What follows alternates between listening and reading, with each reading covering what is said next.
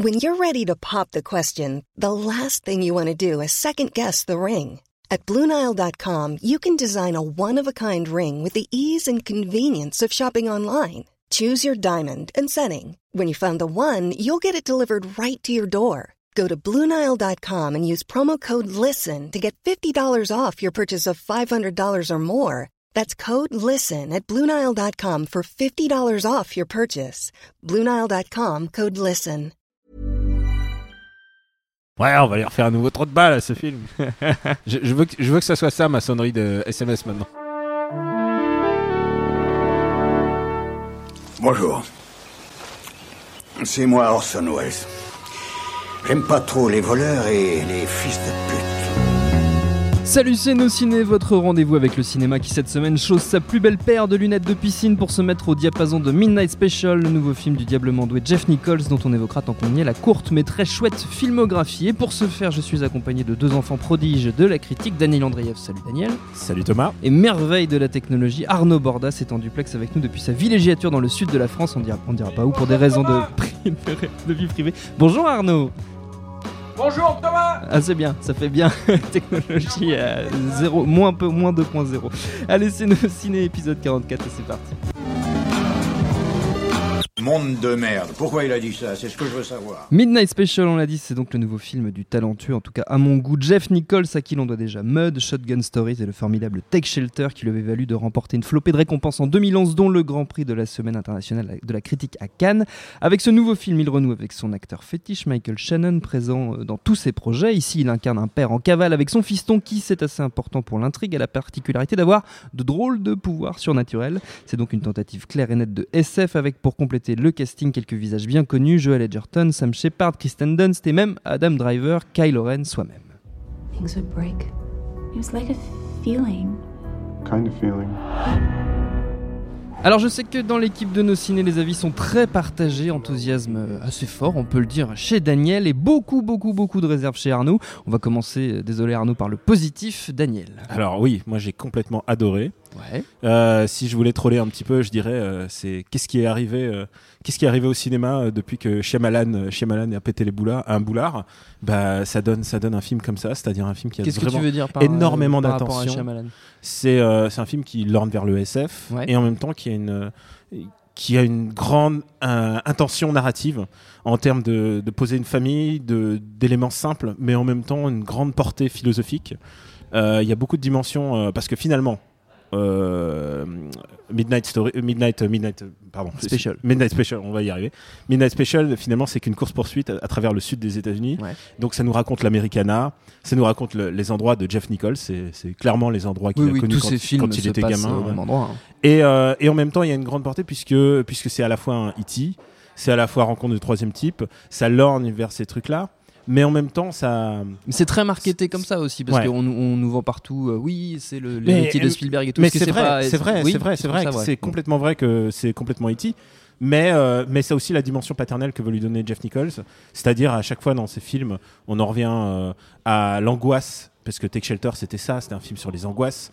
Là, c'est un, un père angoissé qui doit protéger son fils face au FBI et la CIA, et aussi à une secte.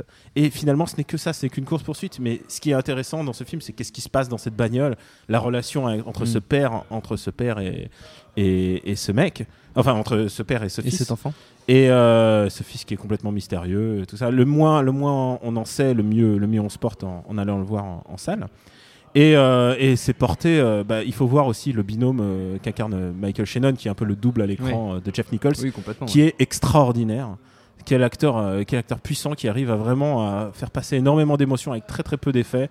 Euh, son, son body language, son euh, tout, ce mec est complètement dédié, euh, dédié à ce film et il le porte euh, complètement. Et les relations qu'il a avec son fils sont assez bouleversantes. Il y a en très très peu de mots, euh, tu sens qu'il se passe énormément de choses dans cette famille, dans cette famille complètement disloquée Oui. et, et qui, qui est mise, qui, qui est remise ensemble par la, la force des choses. Moi, c'est un film qui m'a complètement bouleversé.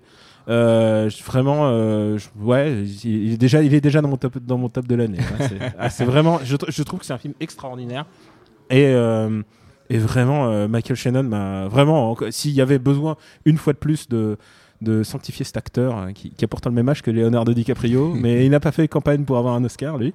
Et, euh, et tous les films qu'il fait, à chaque fois, il met une- énormément de lui-même. Ça se sent, euh, c'est un acteur appliqué. Alors évidemment, il y a eu Man of Steel, mais mais euh, mais mais c'est vrai. mais c'est le général mais c'est dans un- Man of Steel. horrible. mais, euh, mais en même temps, c'est ça. Quand tu, quand tu donnes du bon matériel à un grand acteur, il le, il le Mm. monte à un autre niveau et, et ça devient un film vraiment, vraiment puissant. Et Donc, maintenant, je suis Très curieux de très savoir ce que, enthousiaste. ce que. Arnaud va dire. De... Voilà, donc on va se retourner maintenant vers Arnaud. Arnaud, toi, ça ne t'a pas trop plu. Ouais, ouais, je. Ouais, j'ai même trouvé que ça, ça relevait un peu de l'arnaque par rapport au buzz autour du film. Bon, après, euh, moi, il y a deux choses que je veux dire avant, avant de, parler de la, déception du film. C'est d'une part que je, ne connaissais pas le cinéma de Jeff Nichols, puisque je n'ai, pas vu euh, ses films précédents. J'en avais évidemment beaucoup entendu parler, et en bien. Euh, Il y a même un film comme Mud, le, sujet, ce que j'en ai vu, les images, ça m'intéressait. J'avais vraiment envie de le voir. Bon, il se trouve que je n'ai pas eu l'occasion de le voir. Mais euh, j'avais vu la bande-annonce de Midnight Special qui me qui m'intriguait beaucoup et qui, me donnait envie de voir le film. Donc j'y suis vraiment allé avec, les meilleures dispositions hein, et, euh, et détaché de, de, tout euh, présupposé, puisque j'avais de toute façon pas vu les autres films du bonheur. Donc, donc à partir de là, la deuxième chose que je voulais dire, c'est que au début, c'est quand même relativement intrigant. Il y a quelques belles idées, notamment je euh, j'étais surpris par cette scène de, à un moment où ils roulent dans la nuit, ils coupent toutes les lumières, ils mettent euh, le conducteur, là, Joel Edgerton, met les, les, ses lunettes de, night vision pour, pouvoir voir dans la nuit, et ils éteignent les feux, et on a cette voiture, parce qu'on voit pas, il n'y a pas de, plan euh, subjectif en, en vision de nuit, mais on, voit des plans assez, jolis, bien éclairés de cette voiture noire qui file la, sur une route noire dans, la nuit. Quoi. Et, euh, voilà, bon, euh, ils n'en font pas grand-chose euh, narrativement, quoi, mais c'est joli. Et, euh, en fait, c'est, avec ce genre d'idées, euh, parce qu'il y, a- quelques idées comme ça, effectivement, les acteurs sont bien, tout ça, mais, mais c'est avec ce genre d'idées où je me suis dit, tiens, bon, euh, il n'en a pas fait grand-chose, quoi. Et, au bout du compte, plus le film avançait, et plus je me disais ça à propos de tel élément euh, de l'histoire, à propos de tel personnage, euh, à propos de tel effet de mise en scène, plus ça avançait, et plus j'avais l'impression que je, ne savais pas où allait le film. Euh, qui brassait pas mal de, de, déjà quoi. Alors bon, euh, effectivement, on a parlé de Rencontre du troisième type, de Stephen King aussi, de, choses comme ça. Mais donc, il brassait pas mal de ces choses-là, et sans les renouveler, euh, en, me donnant l'impression voilà, d'aller un peu nulle part. Quoi. Alors, c'est vrai qu'il y a des longues plages contemplatives un peu faciles euh, qui, euh, qui poussent à ça, quoi, qui favorisent ça, ce- ce- cette impression d'aller nulle part. Moi, au contraire, je trouve que la nuit, euh, bah, elle est assez bien utilisée. Ça devient un personnage en tant que tel, la route et la nuit. Euh, pas, pas de même manière que, que chez Michael Mann, par exemple. Mais euh, mais il y a vraiment clairement une symbolique dans le film, puisqu'il se déroule entièrement de nuit. Et en plus, il faut protéger le gamin du soleil. Donc, c'est clairement un film qui, qui vraiment symboliquement passe de la nuit au jour. Le film se termine quand le jour se lève. Et, euh, et au contraire, moi je trouve que ça lui donne une portée, euh, vraiment, portée vraiment poétique. quoi. C'est euh, de symbolique, de, bah, du père. Ouais, mais- Euh, après, tu peux aller dans toutes les références, euh, veux dire, toutes les références bibliques, genre euh, le père qui offre, euh, qui offre son fils à Dieu, tout ce que tu veux. Mais, mais je trouve que symboliquement et visuellement, ça, ça rend extrêmement bien pour, pour un, un film qui est encore une fois une simple course poursuite. hein. Mm. Voilà. Arnaud?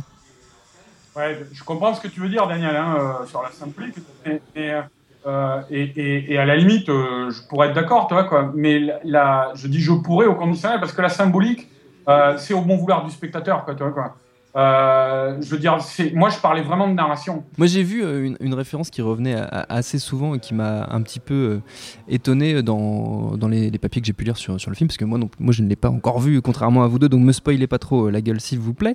Euh, c'est des, des références à Un monde parfait de Clint Eastwood avec, euh, Oui. avec Kevin Costner. C'est sur, sur le côté, on va dire, euh, road movie, puis cette relation à deux À qui deux. se joue dans, dans l'habitacle de la voiture. C'est quelque chose que toi, Daniel, t'as as ressenti Ah ouais, aussi? complètement. Mais surtout, c'est un truc assez difficile à faire, l'osmose avec un gamin, parce que que euh, Oui, Bah, les films avec enfants, normalement, d'habitude, c'est toujours nul. parce que oui, les enfants, on a très vite envie de les noyer au cinéma, euh, et parce qu'ils font toujours les malins ou ils font des bons rôles d'adultes avec des mots d'adultes. Là, le môme est très, euh, est très neutre. Il est très. c'est pour ça que je pense aussi à Shyamalan, c'est qu'il fait, il fait gamin dans un film de Shyamalan en fait. Hmm. Il est Un bon film de Shyamalan, tu veux dire. ah, la- de Shyamalan de la grande époque. C'est ça. On fait la bise à David.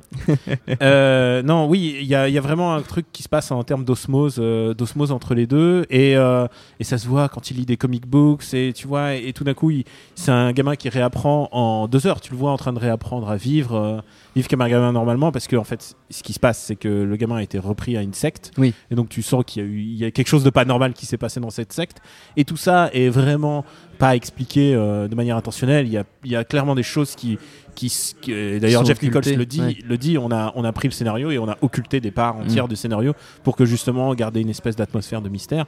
Mais, euh, mais oui, Michael Shannon, il, il s'est joué un père. On l'a vu dans, dans Take Shelter. euh, C'est Bien dans sûr, ouais. mais dans Take Take Shelter, Shelter, il était, il était un père assez inquiétant pour le coup, qui, Il est était- un qui assez devenait un peu destructeur, même si Est-ce qu'il l'histoire avait- lui donne raison. Est-ce qu'il avait raison ou pas? C'est Voilà. ça l'idée de Take Shelter. Est-ce qu'il est qu'il rêvait ou pas? Oui. C'est un mec qui est habité par la foi en fait. Oui. Et là, euh, c'est un mec qui est uniquement habité par l'amour de son gamin et euh, par la destinée, euh, par la destinée qui lui qui lui promet.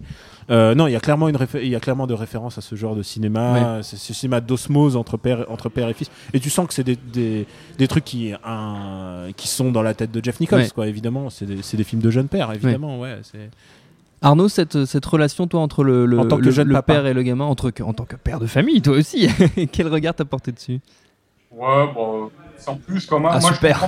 c'est un père niçois Non, en mais- même temps. hein, c'est pas pareil. En fait, c'est- c'est. c'est- bah, Il n'y a, il y a- il y a aucune émotion pour moi dans le film, hein, vraiment. Hein. Euh, Ah ouais, putain, moi il y a une Ah, mais scène. à Moi, y a... moment. Mec, je veux moment, juste, je veux juste les Vous préciser. parlez pas l'un sur l'autre, pardon. Je veux juste préciser, moi, il y a une scène qui me bouleverse. Pour moi, c'est très à l'image de, de la. Les personnages sont, sont à l'image du personnage joué par euh, Adam Driver, euh, qui jouait dans le dernier Star Wars, là, c'est qui, qui joue un agent du gouvernement, en gros. Et, euh, et il traverse le film, ce, ce personnage et cet acteur, mais de totalement éteint, totalement. on a l'impression qu'il est en dehors de l'action. Putain, moi je l'ai adoré. Et, euh, et, moi, euh, j'ai fait vraiment le transfert par rapport à ce personnage. J'avais l'impression d'être ça, quoi. Donc après, je comprends pas les, références, si ce n'est qu'il y a un père et un fils, enfin, ou un père de substitution en tout cas. Mais un monde parfait, enfin justement, la narration euh, à la Eastwood, c'est une narration dégraissée de, de, au maximum, quoi. Euh, ce qui n'est pas le cas de ce film-là. Encore une fois, moi, il y a, plein de choses euh, dans le film où euh, ça ne mène nulle part, quoi. Euh, et des personnages comme le, le, le, gaz chez qui il s'arrête et que euh, Michael Shannon surprend en pleine nuit euh, au-dessus de son garçon en train de. de, de Pas de de- spoiler, pas de spoiler. Ouais, ouais, sans spoiler, mais voilà, c'est. C'est régulièrement, il y a, y a des choses où on se perd comme ça. Je veux dire, Eastwood, c'est l'inverse de ça, quoi. Ça- Non, Eastwood, c'est limpide et ça répond à toutes tes questions. Comment Eastwood, c'est vrai que c'est limpide et ça répond à toutes tes questions. Là, c'est clairement pas la même euh, objectif. C'est pas une question de répondre à toutes les questions, c'est une question de, de, de comprendre que celui qui est en train de te euh, de te raconter l'histoire sait où il va, quoi. Euh, qu'il a quelque chose à dire. Là, moi, l'impression qu'il m'a donné, Jeff Nichols, c'est qu'il avait rien à dire. Et, et le peu qu'il avait dit et qu'il avait à dire, c'était pas grand chose parce que on parle de Spielberg, on parle de, de Stephen King, c'est-à-dire de grands, de grands conteurs, de grands narrateurs, de d'inventeurs, euh, de, de, de, figures marquantes. Là, ça n'invente rien, ce film. C'est que du déjà vu et du revu, quoi. Ça, ça... Moi, j'aimerais qu'on me dise à quel moment, euh, si ce n'est encore une fois plus des éléments de l'histoire qui permettent de faire le parallèle avec tel ou tel auteur, mais j'aimerais euh, euh, Le truc- à quel moment Midnight Special est un film digne de la, la, la, la puissance narrative d'un- d'un d'un Stephen King ou d'un Steven Spielberg. Moi, je ne vois ça de nulle part à aucun moment dans le film. Quoi. Le, tr- le truc, c'est que, c'est que le cinéma de Jeff Nichols, c'est un cinéma euh, clairement qui, qui lorgne vers Malik. Euh, sur le, euh, la, la balade, comment il s'appelait? La balade Badlands. sauvage. La, hein? La balade sauvage. Ouais, la balade sauvage, euh, Badlands. Euh, c'est un film qui, qui volontiers euh, est, reste és- ésotérique, Hmm. qui euh, il y a un contact avec la nature, et là en l'occurrence c'est la nature et l'homme, genre la route qui traverse complètement les États-Unis. Enfin, il y a vraiment beaucoup de symbolique là-dedans, et c'est un film auquel il faut souscrire, mais limite en, en tant que- en bonne foi, tu vois. Il faut, faut clairement y mettre. pas, pas, je dis- dis pas que tu mets pas du sien, Arnaud, mais pas du tout. Mais, mais c'est un truc qui implique une espèce de dimension. Métaphysique. Il y a vraiment un lien métaphysique qui doit se faire entre le cinéma. Mais euh, je comprends complètement que les gens peuvent pas souscrire à Malik ou euh, pas souscrire au cinéma de Jeff Nichols. Mais quand tu vois, Ah, par, quand tu je- vois par exemple un, film comme Mud, Mud est- est- qui pourtant a une histoire beaucoup plus simple et beaucoup plus euh, et beaucoup plus mais euh, métaphysique encore. Mm. Et, euh, et, et c'est un film qui euh, bah, il faut il faut il faut te plonger dedans et il faut avoir une espèce de de rentrer en harmonie avec ce que le mec te dit. Et euh, il faut accepter aussi le fait que les choses ne seront pas nouvelles mais qu'elles elles te parleront à ton à ton cœur. Tu disais euh, moi ça t'a pas ému moi il y a une scène qui m'a complètement euh, bouleversé. Il y a deux deux scènes qui m'ont complètement bouleversé dans ce film sans sans même que je m'y attende quoi parce que j'y suis allé par surprise et euh, parce que parce que cette histoire me parlait quoi. Cette, cette histoire de Mm. de simple histoire de père qui doit protéger son fils m'a bouleversé. Voilà. C'est tout euh. Arnaud, un dernier mot? Ouais, non, bah, bisous Arnaud. Ouais.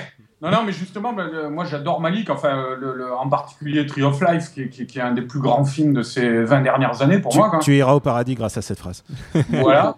Mais, mais, euh, mais je trouve qu'on on invoque un peu trop euh, facilement Malik. C'est un peu comme Kubrick. Des fois, on a envie de, de, de, de dire foutez-leur la paix. Quoi. Euh, parce que c'est là, on parle de.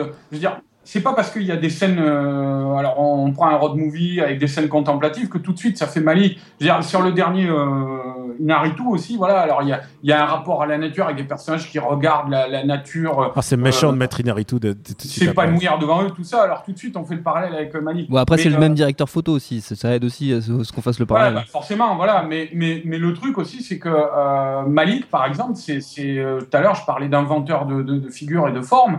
Euh, je veux dire, la manière dont il raconte Tree of Life, par, par exemple, ça n'a strictement rien à voir avec ce qu'on avait vu précédemment. C'est ne serait-ce que dans le montage, il y a, il y a une sorte, de montage cubiste, des trucs comme ça. Ça, il n'y a rien de ça. Ah non, non, mais c'est pas du tout le même film. Jeff Nichols, c'est- très plan-plan. Je, je disais tout à l'heure, il y a quelques idées de plan de temps en temps, mais euh, c'est des idées un peu picturales, voilà.